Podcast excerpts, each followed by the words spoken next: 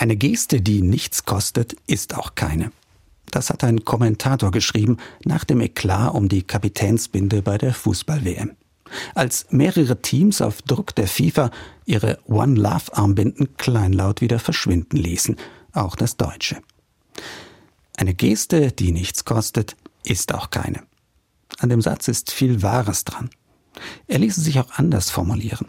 Eine Überzeugung, die ich nur dann hochhalte, wenn ich nichts zu befürchten habe, die sollte ich auch für mich behalten. Sonst ist sie billiges Stammtischgetöse und davon gibt's genug. Genau darum habe ich hohen Respekt vor all denen, die für ihre Überzeugungen bereit sind, persönliche Nachteile in Kauf zu nehmen. Vor Flüchtlingshelfern und Menschen, die sich hier bei uns gegen Hass und Hetze engagieren. Und erst recht natürlich vor den Menschen, die im Iran oder in Russland ihr Leben riskieren, weil sie gegen eine menschenverachtende Regierung auf die Straße gehen. Aber auch, weil ich weiß, dass ich selbst vor harten Konsequenzen wahrscheinlich zurückschrecken würde.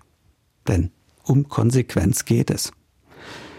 Die Bibel hat das übrigens mit einem einzigen Satz auf den Punkt gebracht, der für alle Christinnen und Christen gelten soll und hoffentlich nicht nur für sie. Euer Ja sei ein Ja und euer Nein sei ein Nein. Jedes weitere Wort ist von übel.